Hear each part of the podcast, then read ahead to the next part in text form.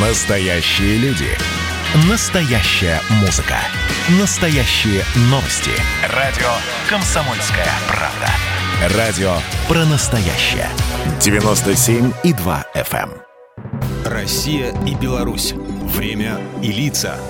Здрасте, здесь Бунин, и сегодня я позову вас на кухню. На белорусскую кухню, где в печи уже томятся ароматные лазанки. Часто я слышу шутку, что все в мире изобрели китайцы. Но тут они точно ни при чем. А вот Италия руку приложила. Ну, впрочем, кулинарные историки поговаривают, что еще в эпоху викингов в Скандинавии было известно блюдо лангхаке.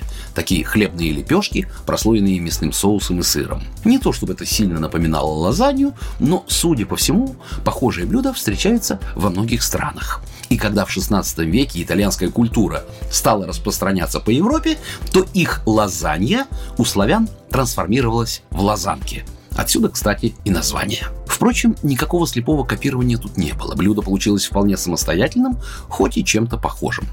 Его основа – кусочки теста из пшеничной, ржаной или гречневой муки.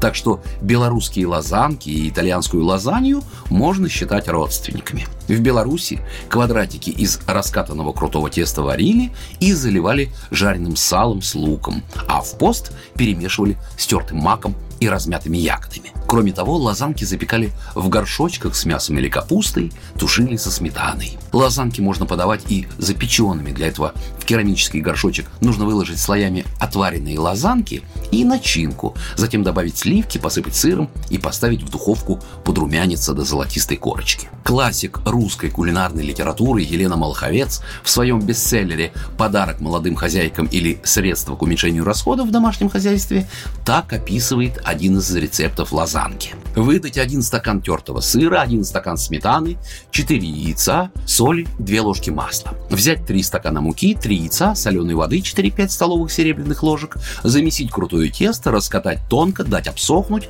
разрезать наискось четырехугольными кусочками, опустить в кипяток соленой воды, сварить, откинуть на решето, перелить холодной водой. Затем натереть на терке белого деревенского сыра, смешать с одним стаканом сметаны, положить немного масла, 4 желтка, размешать с лазанками и положить пену из четырех белков, размешать затем, сложить форму, которую вымазать сперва растопленным маслом и остудить, вставить в печь. Кстати, у той же Малаховец рецептов лазанок хватает. С маслом и сыром, с луком и сметаной, с маком и медом.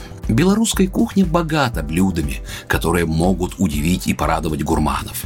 Ароматная верещака, запеченное сочное мясо, домашние колбасы, золотистые драники, капустные или тыквенные блины.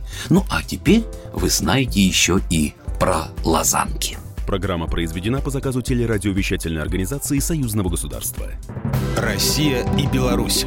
Время и лица.